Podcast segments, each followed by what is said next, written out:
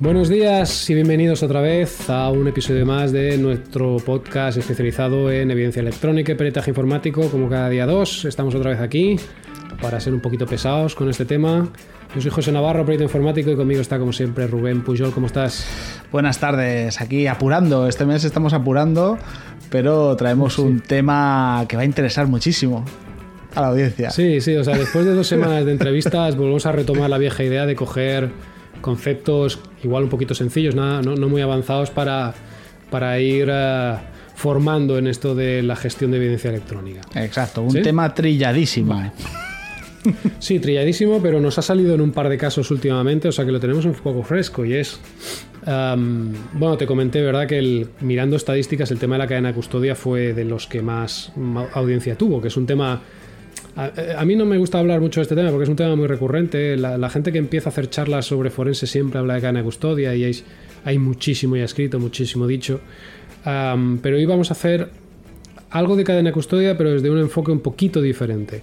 Y es que cuando se habla de cadena de custodia, siempre se entiende que es que el perito hace la cadena de custodia y con toda aquella parafernalia de, de notario, de, de superformalidad, etcétera, etcétera. Cuando realmente hay casos donde es necesario hacer algo de cadena de custodia, pero no tan formal mucho antes. Exacto. Igual por la propia empresa. Entonces hoy vamos a tratar el tema de las cadenas de custodia que hace uno mismo, es decir, la empresa, antes de llamar al perito o antes de iniciar un caso procesal. Exacto. ¿Te parece? Exacto, cadenas de custodia que puede realizar la empresa o cualquier otro profesional relacionado con la misma, dentro de los departamentos de seguridad, consultores, detectives privados, que tengan en cuenta aconsejarlo en este tipo de casos, claro. Exacto. O sea, a ver, vamos a ponernos un poco en, un- en un ejemplo para que, para que quien nos escuche eh, lo tenga claro. Imagínate que yo soy una, una empresa y eh, hoy pues tengo una sospecha, por ejemplo, de un empleado que me puede estar haciendo algo. O veo que hay un incidente de seguridad que no tengo muy claro cuál es su gravedad, pero que empieza ver que a lo mejor afecta pues a un buzón de correo, ¿no? Algo tipo ransomware o, o algo así. O vemos, o el DLP tira una alerta sobre un uso anómalo de una memoria USB en un empleado o en un equipo. Sí, sí. O si me permites, simplemente que alguien causa baja en la empresa. ¿Cómo no te voy a permitir? A que ni me has escuchado. Con tu chascarrillo ni me has escuchado. Sí, te he escuchado. sí, sí, te he escuchado, sí. No, no, y además es, es buen apunte. Es decir, ¿qué pasa cuando alguien se va a la empresa pero alto cargo? Es decir, el, eso te ha sonado a ti o me ha sonado a mí. Ah, eso es mío.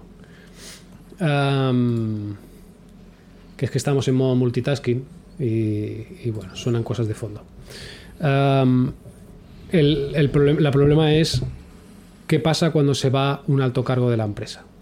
Entonces, ¿por qué estos casos son de especial relevancia en cuanto a cadena de custodia? Porque por un lado, se- nosotros mismos hemos dicho y mucha gente dice que la cadena de custodia pues tiene que ser de una determinada manera, siempre es aconsejable tener un notario, un perito, un clonado completo, ah, tiene que estar representante de trabajadores, tiene que ser, bueno, eh, que si puedes hacer algo, hazlo, es decir, a todo lo posible. Pero esto es, la, esto es el ideal, esto es lo, lo más formal. Pero hay muchas veces en los que te interesa hacer algún tipo de preservación de evidencias cuando aún no sabes si va a haber un caso. ¿No? Lo que tú decías, Rubén. que se te va ahí, yo qué sé, se te va el director financiero, el director comercial, porque yo qué sé, te dice que, que está cansado, que tiene problemas y que necesita cambiar de aires y coge se da de baja. Y tú le crees, porque lleva todo año- toda la vida en la empresa. Y en seis meses, alguien se da cuenta de que se iba a trabajar a la competencia. Y entonces, en seis meses, nos llaman y nos dicen, oye, quiero analizar el ordenador, quiero analizar el correo, quiero analizar no sé qué, para ver si se me ha llevado información, porque sé que está llamando clientes nuestros, se lo está llevando a la competencia, bla, bla, bla. Pero claro, cuando tú vas a coger el ordenador después de seis meses, pues a lo mejor está súper trillado, igual ya ha sido formateado, los logs del correo igual ya se han perdido, etcétera, etcétera. Entregado a todo trabajador. Sí, sí. Por ejemplo. Reutilizado. Entonces, Claro, visto en retrospectiva, nosotros siempre decimos, hombre, si esta persona era tan importante para la empresa, ¿por qué le disteis el ordenador enseguida a otro empleado? ¿Por qué no? ¿Por qué eliminasteis el buzón de correo eh, y no guardasteis una copia, por ejemplo? Entonces, claro, visto en retrospectiva, la gente dice, ah, pues es verdad, lo tendría que haber guardado cuando pasa algo. Claro, la verdad es que hay muchas veces que se va mucha gente de la empresa y la gran mayoría de veces no pasa nada. La gente suele ser buena gente y eso es sincera. Pero ese pequeño tanto por ciento de casos en que la gente actúa a mala fe, pues te rompe la estadística y te crea, te crea un roto. Ah, entonces, pensamos que por procedimiento debería haber ah, un, un sistema de conservación de evidencias cuando se van ciertos cargos. Por ejemplo, si te va el director comercial, pues ostras, su portátil guárdatelo durante unos meses en un armario, que no pasa nada. El buzón de correo electrónico descárgatelo si vas a quitar la licencia de Office para ahorrártela. Cosas de este estilo. Exacto, así es. Entonces, la pregunta de hoy es, para hacer esto, necesito llamar a un perito, necesito llamar a un notario, necesito un acta notarial, necesito una firma electrónica, necesito toda la mandanga. Entonces, y la respuesta es depende. La... respuesta es depende, pero en general no hace falta, es decir, no hace falta todo este rollo. Hay, como tú dices, hay casos en los que sí que desde el principio vas a querer todas las garantías, sobre todo si ya tienes sospechas, pero por una pequeña alerta o por un pequeño incidente no vas a levantar. Ostras, es que si cada vez que te entra un virus en la empresa tienes que hacer un clonado delante de notario del ordenador donde le entra el virus, es que estarías todo el día haciendo cadenas de custodia, la empresa tendría que dejar de trabajar. Está básicamente. Está claro que no se pueden matar moscas a cañonazos, que no para cualquier evento de salida de un trabajador o cualquier incidente, pues puedes estar tirando de abogados, peritos y montar toda la mandanga, como estás, estás utilizando, que me gusta mucho la expresión. Eh, y entonces pues hay que buscar otras alternativas un poco menos, menos drásticas, ¿no?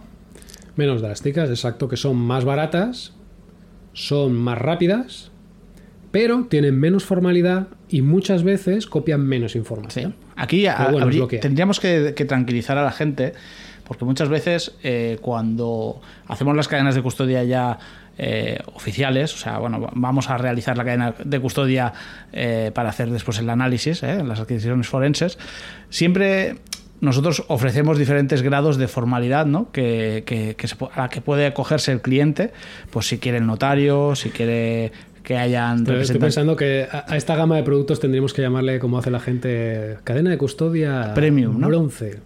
vale, ponerle colores, ¿no? Exacto, tendríamos que ponerle la, etiquetas. La, plata o la gold? ¿Quiere incluir acta notarial de manifestaciones y protocolización? ¿Quiere una visita de notario? ¿Quiere que vayamos con corbata o vamos con pantalones cortos de camiseta? Exacto, de friki. Pues eso, que estaba diciendo que, nosotros ofrecemos esto incluso en las formales, ¿no? El grado de formalidad se puede regular dentro de, de la propia adquisición forense formal que haremos. Entonces, también hay que tener en cuenta que a nivel de empresa, este grado de formalidad también se puede graduar. ¿eh? Que puede ser más o menos formal, también en función de, la importancia, ¿no? del valor que le demos a los datos, a las fuentes de información que queramos preservar. Y el incidente. Exacto, el incidente. Si el incidente es un virus que te ha entrado, pues tampoco hace falta hacer aquí mil mandangas. Está claro. Está claro que todo esto parte de que se debería tener un análisis de riesgo, se debería tener identificadas cuáles son las fuentes de información que la empresa quiere preservar, eh, las posibles amenazas, tener procedimientos. Pero, ¿qué vamos a hacer? Vamos eh, a, enumerar o a listar todos los posibles incidentes, vamos a comentar qué es lo que haríamos, qué proponemos. ¿Cómo, cómo quieres que lo transmitamos esto? Bueno, a ver, yo creo que el argumento tal cual, perdóname, es que voy a decirlo, porque no. Voy a ir hablando, pero voy escribiendo un correo a la vez, es que me acaba de entrar y tengo que responder.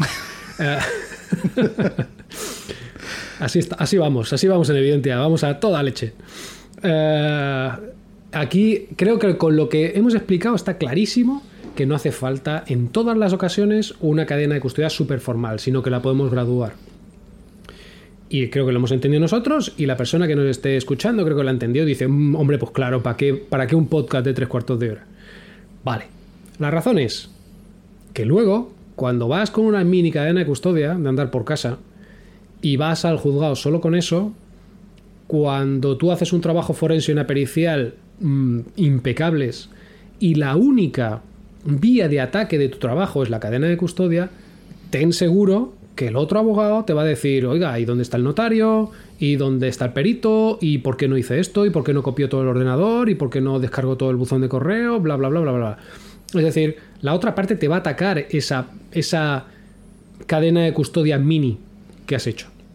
Entonces, el objetivo de hoy es eh, presentar eh, esta realidad. Es decir, creo que ha quedado claro que podemos hacer cadenas de custodia mini dependiendo del incidente. Ahora comentaremos que luego se pueden ampliar, pero bueno.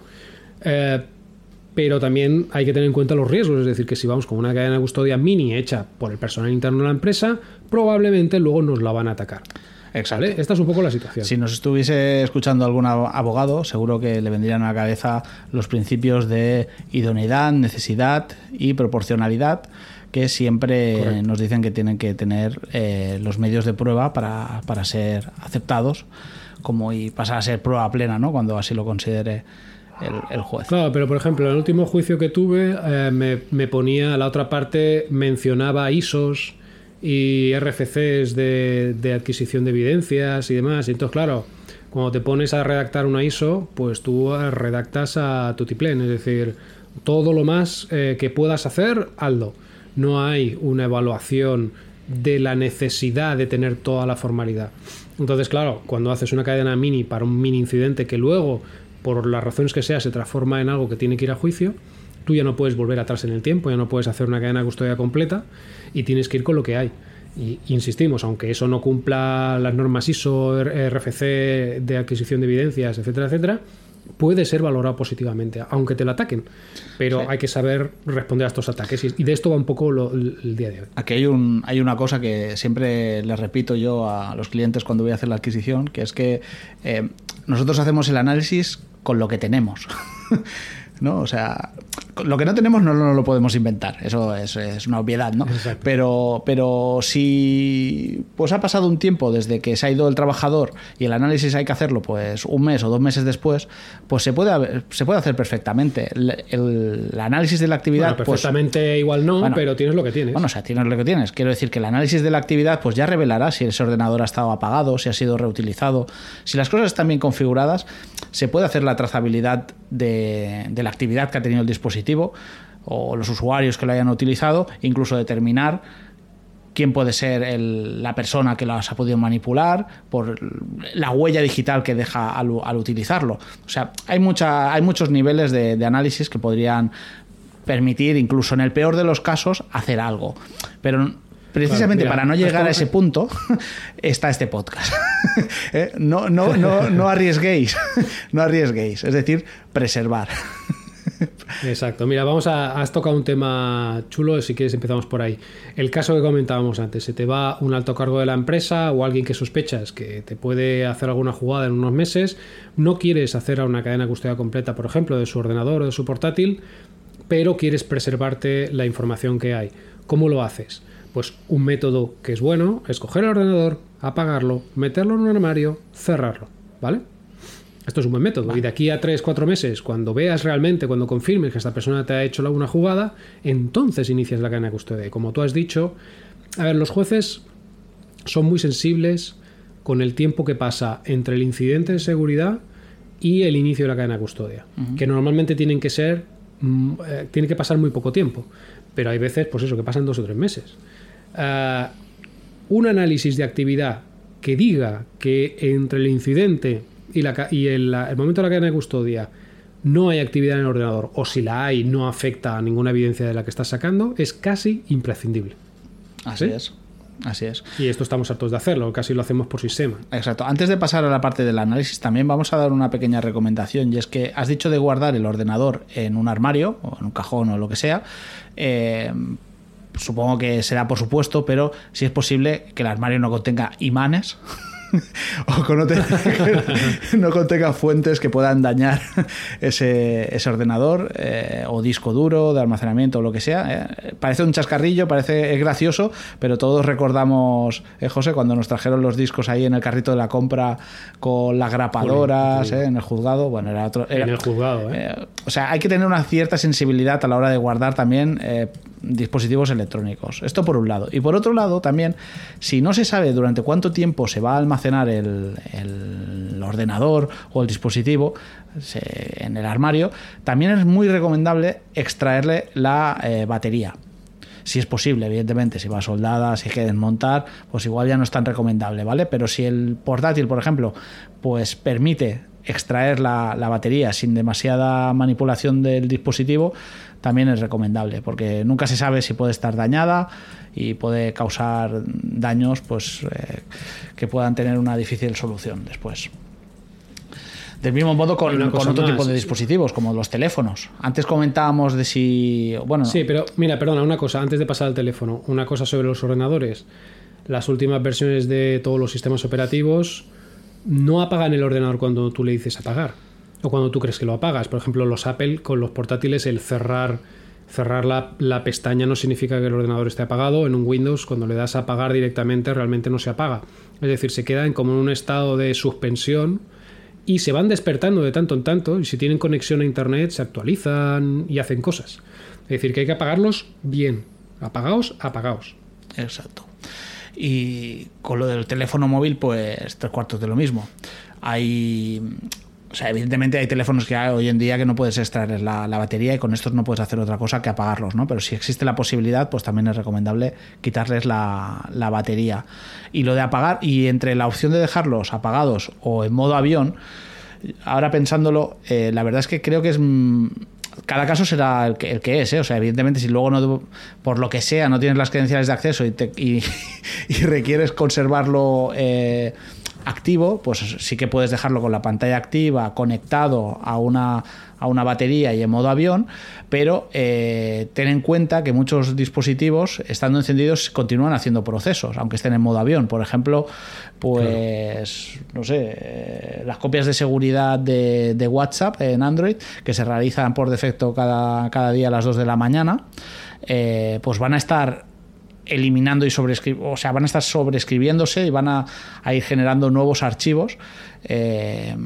Que bueno, pues no sé, para un análisis nos podría ser útil saber desde qué día eh, se generó la última actividad para saber si ese día estaba encendido el, el teléfono o no. Pues bueno, dejarlo encendido tiene estos riesgos también, que se pueden eh, ir, el teléfono puede ir trabajando, puede ir generando otros tipos de, de archivos, eliminando artefactos forenses que luego pueden ser interesantes para el análisis. Así que Sobre bueno, todo un teléfono que tiene muy poco espacio Exacto. y que cualquier actividad luego hace imposible recuperar información borrada. o si está, por ejemplo, configurado para actualizarse de forma automática, también. O sea que siempre que se pueda, mejor apagado. ¿No? Como consejo así. Y en modo avión, para que cuando lo enciendas, Exacto. que no se vaya a encender en una red wifi ¿sabes? aunque le quites la SIM que bueno hay veces que a lo mejor lo enciendes no le quitas la SIM o lo conecta o se conecta a una red wifi conocida y de repente se actualiza yo que sé el correo el OneDrive el, eh, es decir los documentos en la nube Sí, si, o se si sincroniza. ha borrado todo Que eso es lo que. ¿Eh? O se sincroniza de servicios en la nube. correcto Que esto también Muy bien. es un problema. Vale, pues esto está claro. Otro, otro tema que técnico que nosotros te- eh, encontramos mucho cuando la gente guarda o quiere preservar portátiles, eh, ya sea porque el empleado lo entrega o en el momento del despido, el inicio del expediente, pues se le retira, es que muchos portátiles están cifrados y hay veces que el descifrado no es evidente. Y Por yo, ejemplo, y yo añadiría ah, que además no se sabe que están cifrados. Exacto, porque estamos hartos, nosotros siempre por sistema, siempre preguntamos si los portátiles están cifrados y quizá la mitad de las veces nos dicen que no y de esa mitad, cuando vamos, ¿qué? ¿El 80% están cifrados? es Sí, una pasada. Sí, sí. De los que nos Hay dicen. muchísimos. Y es- Casi es mejor cuando te dicen que sí, exacto. que dices, vale, te por lo que menos no. saben que está cifrado, que no que cuando te dicen que no, porque entonces. Eso es, vas con la duda. Eh, ¿Por qué puede estar cifrado y los informáticos no lo saben? Porque a lo mejor el usuario tenía permisos administrativos y, le ha dado por cifrar. eh, porque hay ordenadores con chip TPM que, bueno, hay ciertos fabricantes que incluyen un chip que te cifran el disco duro con cierta información de hardware, entonces si coges ese disco y lo enchufas en otro lado no lo puedes leer. Hemos encontrado que hay muchos que se hacen cifrados de BitLocker con contraseña nula, que dices no sirve para nada, pero tiene BitLocker con contraseña nula. ahí está. Bueno, hay que tener cuidado con el cifrado, siempre preguntar al informático y asegurarse que luego vas a poder acceder a ese portátil. Exacto. ¿Qué más? Muy bien. El tema de, bueno, el tema del cifrado, la verdad es que da para escribir algunas anécdotas, ¿eh? Sí, bueno, eso lo dejamos para, otro, para eso, para un podcast dedicado. Pero bueno, para esto el inicio de cadenas de custodia así internas, eh, yo creo que es suficiente. O sea, yo creo que lo que hay que intentar dar el mensaje es que cuando una empresa necesita preservar cierta información en el tiempo, pero que aún no quiere iniciar una cadena de custodia formal, se puede hacer. Entonces, en casos de portátiles, ya hemos dicho, al armario. ¿Para qué? Para que nadie los utilice, porque un portátil solo, un ordenador solo encima de la mesa es muy goloso. La gente lo va a encender, se va a poner a hacer cosas, a hacer pruebas, etcétera. Un móvil no te digo nada. Eh, lo mismo, los buzones modo avión, se apaga. ¿eh? Digo, ¿y los buzones de correo electrónico? ¿Qué se hace con los buzones? Nosotros, ¿qué es lo que vemos? Que los buzones cuestan un dinero, porque pues, Microsoft, Google, etcétera, te, cobran por licencia, por buzón. Entonces, los informáticos y sobre todo los directores de sistemas y demás están deseando cuando una persona se va eliminar la cuenta. Y lo que vemos que lo que hacen mucho es que cogen la cuenta de correo de esa persona, la asocian como cuenta secundaria a una cuenta activa de, yo qué sé, su compañero de trabajo, su jefe, lo que sea, y entonces eh, eliminan la, licencia asociada a la cuenta de la persona que se ha ido.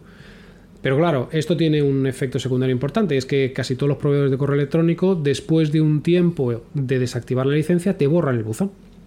Y nos ha pasado alguna vez que hemos ido, vamos a descargar el buzón, ah, pues no está. ¿Por qué? Pues por esto, se limitó la licencia porque había que ahorrar, queremos recuperar esa licencia. Entonces, lo mejor es hacer una copia de seguridad del buzón de correo electrónico. Sí, comentábamos. comentábamos antes. Vamos a decir lo mismo, creo. Pues dilo tú, venga, que luego dices que hablo poco. Ahí que hablas poco. Eh, no, digo que. que Nada, que, comentábamos que, la gente, desde que se utilizan servicios en la nube, eh, pues que ya no hace eh, copias de seguridad local en sus propios sistemas. Confía tanto ya en, los servicios de terceros que el correo electrónico pues delega su preservación a este tipo de, servicios y, y luego si pasan este tipo de cosas pues has perdido el control y ya no vas a poder recuperarlo. Eh, lo mismo pasa con otros tipo, tipo de datos ¿no? de almacenamiento en la nube. G-Drive, Dropbox, OneDrive, ¿no? los set points de Microsoft, todos estos servicios y documentos que están allí, pues si al final se, luego, luego se cancelan las cuentas y no hay un, un protocolo para preservarlos, eh, y unos recursos destinados de almacenamiento, porque también depende de, las empresas, pues esto ocupa un tamaño y es un coste añadido, pues luego nos encontramos con, estos sustos. Y yo iba a decir... Hombre, aquí has dicho... Sí. Y, además, quería, y además quería decir eh, que, no olvidemos que el correo electrónico, a pesar de que no se diseñó para, para ello, eh, no los informáticos de sistemas, los administradores de sistemas no han conseguido que los usuarios lo utilicen como se tiene que utilizar. Y es una fuente de almacenamiento de información de la compañía brutal. O sea, nadie utiliza el buzón de correo como el de su casa, eh, que en el de tu casa pues te llega la publicidad, te, llega, te llegan las cartas, las recoges, las lees, las archivas o las tiras. No, no, el buzón de correo electrónico de una empresa es todo para adentro.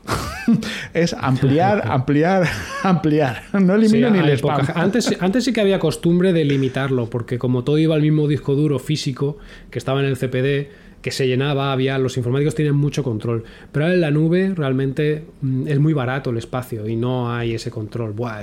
O sea, últimamente nosotros descargamos unos buzones de correo mm, muy importantes, ¿eh? Muy importantes, sí. Que te piden que analices para para los dos días. Para una semana, sí. Para una semana, sí. Así vamos. Contestando correos mientras grabamos el podcast. eso da para bueno, podcast, el um, análisis del correo. Sí, ya te digo. Bueno, pues sí, ya haríamos un día uno.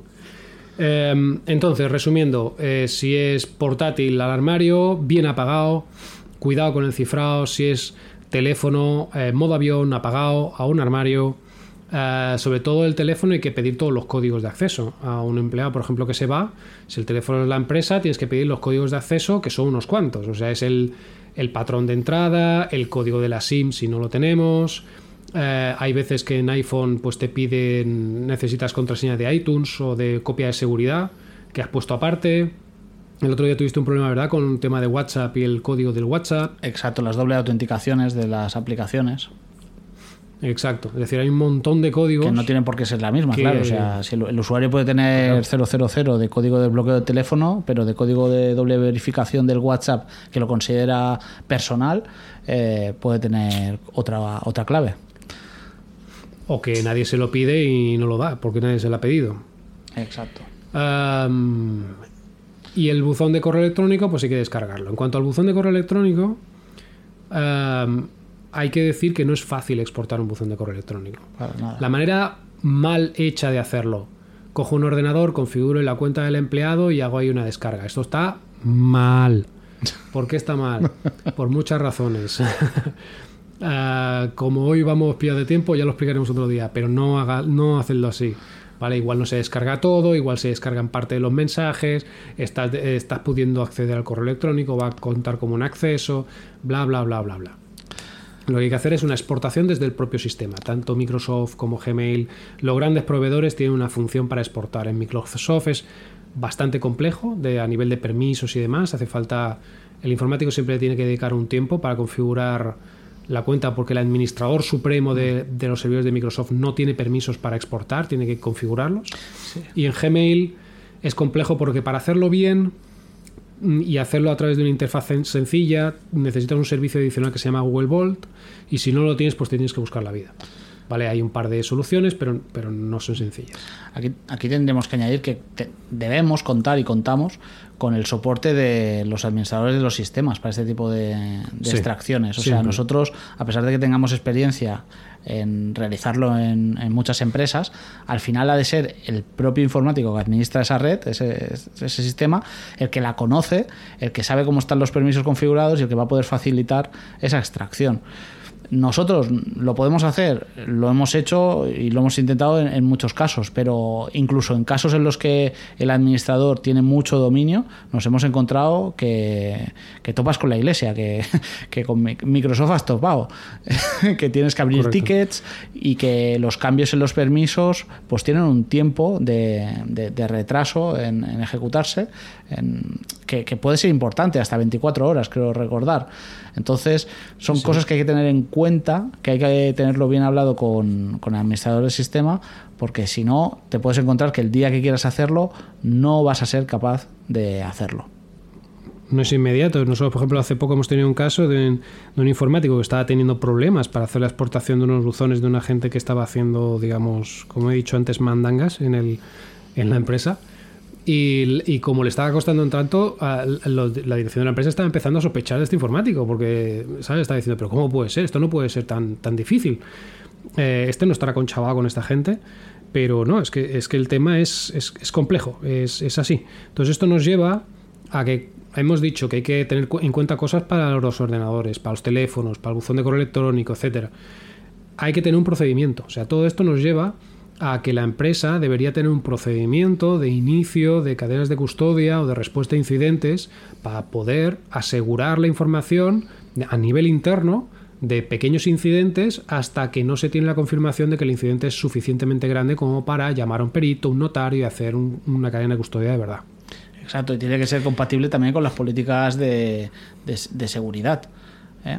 Compatibles con, por ejemplo, la salida de un trabajador, pues mm, no resetear, no formatear los dispositivos como una medida de seguridad, que podría ser uno de los protocolos establecidos por la, por la compañía. Bueno, esto es, esto son conflictos ¿no? de, de procedimientos, lo dices por los casos que hemos tenido de empresas extranjeras grandes que tienen filiales aquí y que tienen procedimientos que a nosotros nos extrañan que estén, que cuando un usuario se da baja, pues le borran todo el móvil, le borran la tablet, le borran el, el ordenador y cuando vas a clonar está todo vacío. Ah, es verdad, es que tenemos un procedimiento que nos viene impuesto desde el país X, en el cual cuando se da de baja un, un, empleado se le borra todo. De forma pues, pues vale, pues apaga y vámonos. Claro. Bueno. Muy bien. Pues sí. Vale, entonces, eh, ¿cómo aconsejamos que una empresa pueda hacer una adquisición interna de un incidente? O sea, supongamos que hay un incidente relativamente pequeño o grande, pero aún no se sabe si se quiere llevar a juicio o no. Ah, y informática o seguridad o el departamento que toque quiere hacer una adquisición de evidencias para hacer un análisis y ver qué pasa luego. ¿Qué es lo que recomendaríamos? Primero, si es posible, que tenga el, el- el- el protocolo este de, de cadena de custodia Un, o un procedimiento de respuesta a incidente. Exacto, para, para poderlo seguir y poder saber quién es el responsable, eh, poder llamar y activar al comité que lo lleve eh, y, y seguir Sí, el, iba, y seguir iba a el aprovechar, ahora estaba pensando Rubén en Eso que iba a primero, aprovechar sí. la oportunidad. Iba a aprovechar la oportunidad para vender que nosotros podemos hacerle estos presupuestos a los clientes y tal, pero es que los que hemos hecho tampoco los utilizan las empresas. ¿Cómo que no? Sí que los utilizan. Sí, pero no están fluidos, no están fluidos. Se nota que se tienen que actualizar, que se tienen que probar, se tienen que simular. Y al final siempre hay que hacer trabajo de pico y pala. Es complejo, es complejo. Yo entiendo que esto es, es complicado. Que la, Se puede hacer la seguridad no es fácil, el departamento. No, no, el Nada tema- es fácil. que, bueno, nada es fácil. Na- nada es fácil. Pero bueno, pero ahí estamos también dando ese soporte, ¿no? Y, Por y supuesto. asistencia. O sea que eh, al final tampoco le cogemos el teléfono a todo el mundo si hay algún problema. Em, Sí, lo- y lo importante es que, que no lo cobramos. Igual esto lo vamos a tener que empezar a cambiar ya. Señores oyentes, aprovechen por ahora. Durante la emisión de este podcast este mes, asistencia gratuita. Exacto, con el código. ya me uso el código. Somos autónomos. Bueno, pues entonces, como primera medida sería, evidentemente, haber tenido una política de seguridad y unos procedimientos establecidos eh, para, para poder hacerlo. Pero en términos generales, Vale. eh, evidentemente, pues el primer caso, el- el- lo primero que tendríamos que hacer, por lo menos desde nuestro punto de vista, es identificar las fuentes de información que pueden ser susceptibles de haber, haber participado en ese incidente de seguridad eh, y preservarlas. ¿Cómo? Pues en función de cada Exacto. fuente tendríamos que decidir cómo, cuál es la mejor forma, ¿no? Si es un ordenador, si es un Exacto, teléfono, pero- si es un correo electrónico, si es un servidor, si es algo publicado en internet, eh, yo qué sé, si es un audio en una grabadora, eh, pues dependiendo de la fuente bueno, de información que la almacene, aquí, esa aquí informa- ya entraríamos en el procedimiento normal de cadena de custodia, que es copiar. Exacto. Copias esa información, la guardas y fuera. Yo aquí lo que haría un inciso es que este, este, esta respuesta a incidente, esta primera adquisición, no debería ser diseñada, o por lo menos no debería ser autorizada solo por informática, por, por, por IT. O sea, tiene que ser un proceso que se inicie desde un cargo de responsabilidad, desde compliance, desde dirección, desde recursos humanos, desde seguridad, desde un departamento que sea competente para asumir la responsabilidad de ese posible incidente. Ah, vale. Yo no, Porque- no había dicho adquisición, ¿eh? había dicho identificación de las fuentes, no adquisición Correcto. de las fuentes. Paso previo a la adquisición, Eso que me es. parece Pues re- en ese proceso tiene que hacer Sí, dime, dime. No, digo que en ese proceso, que no debe ser un, un proceso puramente técnico, tiene que haber alguien con responsabilidad que, que asuma qué se copia, qué no se copia, cómo se hace, qué se deja fuera, qué no. Por ejemplo, si, se, si en este paso merece la pena llamar a un perito externo o no, o se hace internamente o no. Esto es algo que el Departamento de Informática no debería decidir. El Departamento de Informática ejecuta, pero no debería decidir sobre esto. Bueno, yo, yo lo decía más pensando en todos estos casos en los que eh, nos llaman para hacer el forense de un ordenador, ¿eh, José? Y eh, llegamos ahí y les preguntas, pero les sacas un poquito más de, de detalle del, del tema y te dice, no, pero si además tiene eh, dos móviles, dos tablets, el ordenador de sobremesa, el portátil y un NAS aquí en el escritorio. Además, Pues esto- además estos discos que utilizamos para el backup, que lo hace cada semana, y estos que tienen por aquí en el cajón. Sí, es que quiero utilizar el código de promoción que he visto en vuestro podcast. somos, somos autónomos. Bueno, por eso decía lo de identificar las fuentes, que o sea que cuando se- creamos o la empresa crea que hay este incidente de seguridad y que va a ser necesario hacer la cadena de custodia, eh, hay que ser muy consciente con qué dispositivos o cuáles son las herramientas de trabajo que utiliza el trabajador o este alto directivo o quien sea que haya utilizado los dispositivos que se hayan visto implicados en, en ese incidente. ¿vale? Porque a veces pensamos en el correo electrónico y que, pues yo qué sé, que está configurado eh, mal y que puede estar, contamos con que, con que, está todo en el servidor. Y luego vamos al servidor y el servidor está configurado en POP3, que es un protocolo de, de, uso de correo electrónico antiguo. que lo que hacía era que cuando llegaba el correo te lo descargabas el local al, al, al primer dispositivo que, que, que, se conectaba y claro, pues vas a hacer la adquisición del correo electrónico en el servidor y ahí no hay correo electrónico o solo hay igual los... se, borraba, se borraba al descargar. Exacto, solo hay los enviados porque los enviados sí que estaban configurados en otro dispositivo con IMAP, que es otro protocolo que sí que permite la sincronización en varios dispositivos. Pues entonces, y aquí ver, es aquí, crítico aquí identificar diría... cómo tienes el sistema de correo electrónico, en qué dispositivos ha estado claro. conectado y cuáles van a ser más relevantes para preservar. Aquí lo que diría es que aunque el procedimiento de primera adquisición lo puede hacer internamente la empresa en casos en los que a primeras no sabe si va a ser muy importante o no, lo que sí yo creo que es muy interesante es tener una línea de soporte, es decir, pues antes lo decíamos en broma, pero eh, ostras, si tienes un perito de confianza con el que ya has trabajado, un abogado con el que ya has trabajado, etcétera, llámale. Oye, en este caso, ¿qué deberíamos eh, copiar? Porque la verdad es que hay muchas variantes, hay muchas cosas que la gente no suele conocer. Un informático puede ser perfecto profesional manteniendo, manteniendo el sistema o instalando cosas o diseñando una arquitectura, pero a lo mejor no sabe de evidencia electrónica. Entonces necesita esa, esa línea caliente, ¿no? esa, ese punto de contacto para poder consultar. Sí, ¿no? Como, como le... Sí, porque al final cuando hay un incidente es caliente, o sea, te llaman le... y corre, corre. O sea... También podemos hacer ese servicio, ¿no? Evidencia Hot. Bueno, ya lo hacemos, ya lo hacemos, jolín. Pero a ver, tiene que ponerle el nombre, como has dicho antes a lo del premium y tal, poner el nombre. Hotline, ¿no? Hotline, hotline. hotline de evidencia. Hotline. Unos, unos peritos muy atractivos te atenderán si llamas al... A ver, pero poca broma, o sea, de, la, de, la, de todas las llamadas que recibimos, es que más de la mitad son urgentes, son para temas urgentes que parece que la gente se le come la, la ansiedad cuando realmente luego profundizas y no hace falta tanta prisa. Uh -huh. Esto es algo que también daría para otro podcast, el, el mantener la calma al hacer un, una respuesta a incidentes. Pero bueno, bueno esto... lo comentamos otro día. Entonces, eh, hemos comentado que a nivel técnico hay que copiar, ya hemos dicho cómo preservar algunos, algunos eh, dispositivos, que las decisiones las tiene que tomar algún cargo con responsabilidad y yo otra cosa importante que haría siempre, que no se suele hacer, es un acta, es decir, un documento donde se explique qué procedimiento de, adquisición se ha hecho, cómo te has descargado las cosas, qué filtros has utilizado. Por ejemplo, logs de cortafuegos, pues que se vea que tú has filtrado por qué IP o por qué usuario, etcétera, que te lo descargas todo, que le calculas la firma digital y le pones la firma en ese acta. Y que la firme, evidentemente, no solo el informático, sino el cargo de responsabilidad que está asumiendo el tema. Y un... Esto es muy importante. O sea, tú ahora has dicho describir el procedimiento de adquisición o de extracción de la información. Y hay una cosa del acta que normalmente la gente eh, tiene como una cuestión menor, pero que no lo es para nada, que es también dejar eh, de forma clara quién va a ser el custodio, quién va a ser el responsable de almacenar ya sea el ordenador, quién va a tener las llaves de ese, de ese armario donde se va a poner el, el ordenador o el móvil, o quién va a ser el responsable de, de, de, de al final de, guardar, eh, de guardar lo que puede ser a posteriori una prueba de convicción.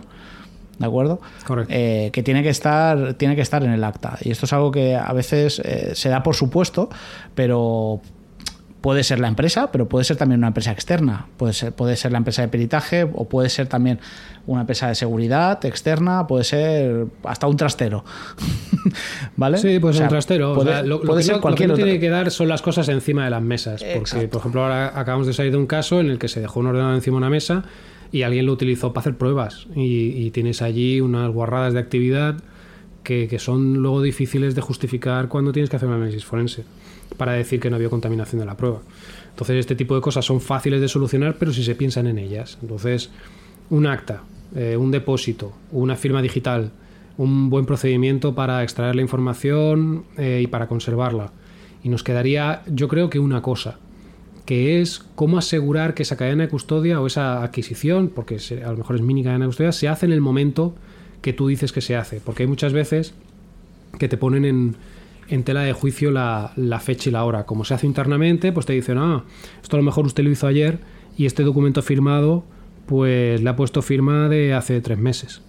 Entonces, bueno, esto es fácilmente solucionable, pues, pues yo que sé, con una firma digital con sello de tiempo, que estas hay pocas, o con servicios de estos de certificación electrónica por correo electrónico, o cosas de estilo. O, o acta de manifestaciones. por ejemplo, también.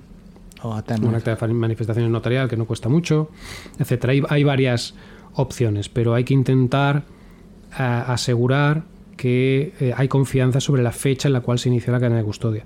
Que también te digo que, que no suele ser un gran problema, porque cuando tú copias un ordenador o un teléfono, normalmente queda claro cuál es la última fecha de actividad de ese ordenador.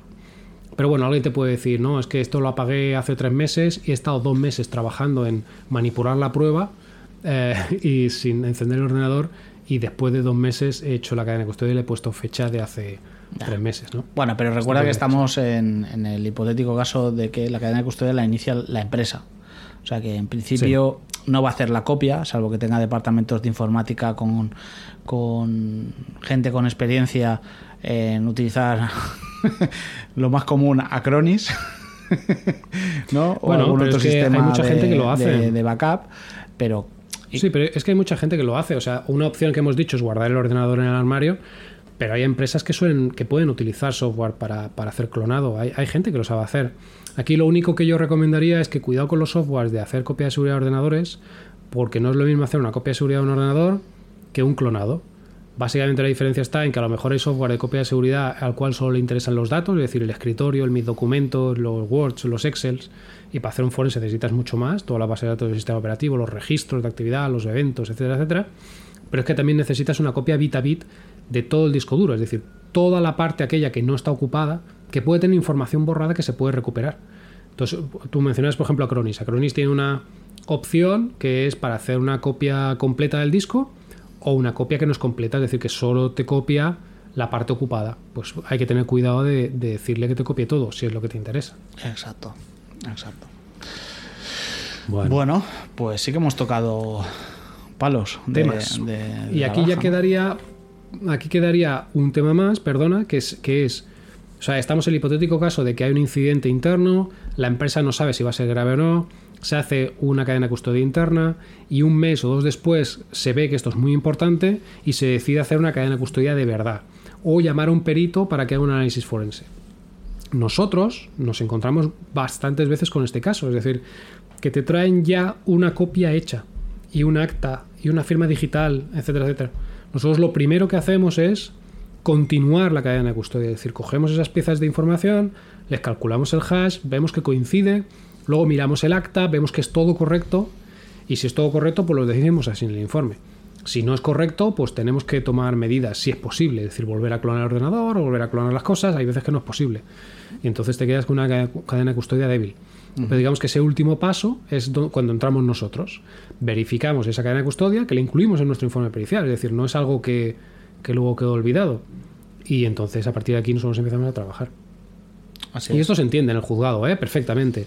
No, la cadena de custodia la ha hecho internamente la empresa. Luego he llegado yo, he comprobado que es correcta. ¿Por qué? Por esto, por esto, por esto, por esto. Porque hay un acta, porque hay una fecha, porque hay una firma digital, porque mire, firma este, firma aquel, etcétera, etcétera. Y porque además yo he podido comprobar que desde la fecha que ellos dicen que hicieron la copia hasta ahora que he entrado yo, he mirado el sistema y no hay actividad. Pues perfecto. O a lo mejor sí que hay actividad, pero, pero, es, pero es mínima o no relevante. Ya está. Pues sí. Eh, no sé qué más quieres comentar de copias de seguridad que pueda que hayan sido iniciadas por la empresa. A ver, yo podríamos comentar más cosas, pero, pero, llevamos cuarenta y pico minutos, igual por un día podríamos acabar antes de la hora. Vale, pues me parece bien. Yo creo que es un tema interesante, pero no es un tema realmente largo. O sea, yo creo que los cuatro consejos que tenemos son muy fáciles de entender. Si quien nos escucha es abogado, pues ya sabrá cuando le llegue un caso qué tiene que preguntar. Cuando es un caso que hace tiempo que ha pasado. Alguien se ha ido hace dos meses, alguien Alguien, una empresa tuvo un incidente de seguridad hace dos meses. Pues lo primero a preguntar es, ¿hicisteis algo internamente? ¿O, o no habéis hecho nada? O al revés, cuando te presentan un análisis interno, pues, pues con estos cuatro consejos se puede verificar si está bien hecho o no. Y aquellos informáticos, responsables de seguridad, compliance, officer y demás que nos estén escuchando, pues lo primero que se tienen que preguntar es, ¿tenemos un procedimiento para respuesta a incidentes en la empresa? O sea, si mañana nos pasa algo de esto, lo sabremos hacer con cierta soltura. Y ya está. Lo del contacto de un perito para llamar, pues ya lo doy por, por check. Check. Por- ¿Crees que se darán Sí, ¿no? por Por aludidos? nosotros. No, no creo, pero bueno. Bueno, pues. Como somos famosos ahora con esto del podcast, a lo mejor piensan que somos caros o algo. No olviden utilizar el código de descuento Somos Autónomos. Bueno, pues nada. Pues. Este ha sido un día más, ¿no? En el pasillo del juzgado. Sí. Sí, a ver el mes que viene si, si volvemos a hacer otra entrevista, otra charla de este estilo. Que además es que las entrevistas están muy bien, muy chulas hacerlas. Porque además nos divertimos, vamos a comer fuera, eh, conoces gente, es más, es más entretenido profesionalmente hablando para nosotros. Pero a nivel de audiencias, este, este tipo de episodios más cortitos, más concretos, con, con- que abordamos un tema muy concreto, yo creo que funcionan mejor. Es decir, la gente lo agradece más. Entonces, bueno, iremos alternando, que yo creo que es lo que, lo que nos apetece a todos. Y ya está. Perfecto. Muy bien, Rubén. Pues aquí lo dejamos y nos vemos como cada día dos en el pasillo del juzgado. Aunque ahora nos vemos poco con todo, la- con todo lo de las huelgas, ¿eh? Es verdad, no hemos comentado la huelga. Bueno, es igual, no hemos hecho ya. ¿Para qué? ¿Para qué? ya. Los que nos escuchan están hartos ya de las huelgas ya. del Bueno. juzgado. Pues nada. Venga. Nos vemos el próximo día 2. Hasta luego, Rubén. Gracias, hasta luego. Adiós.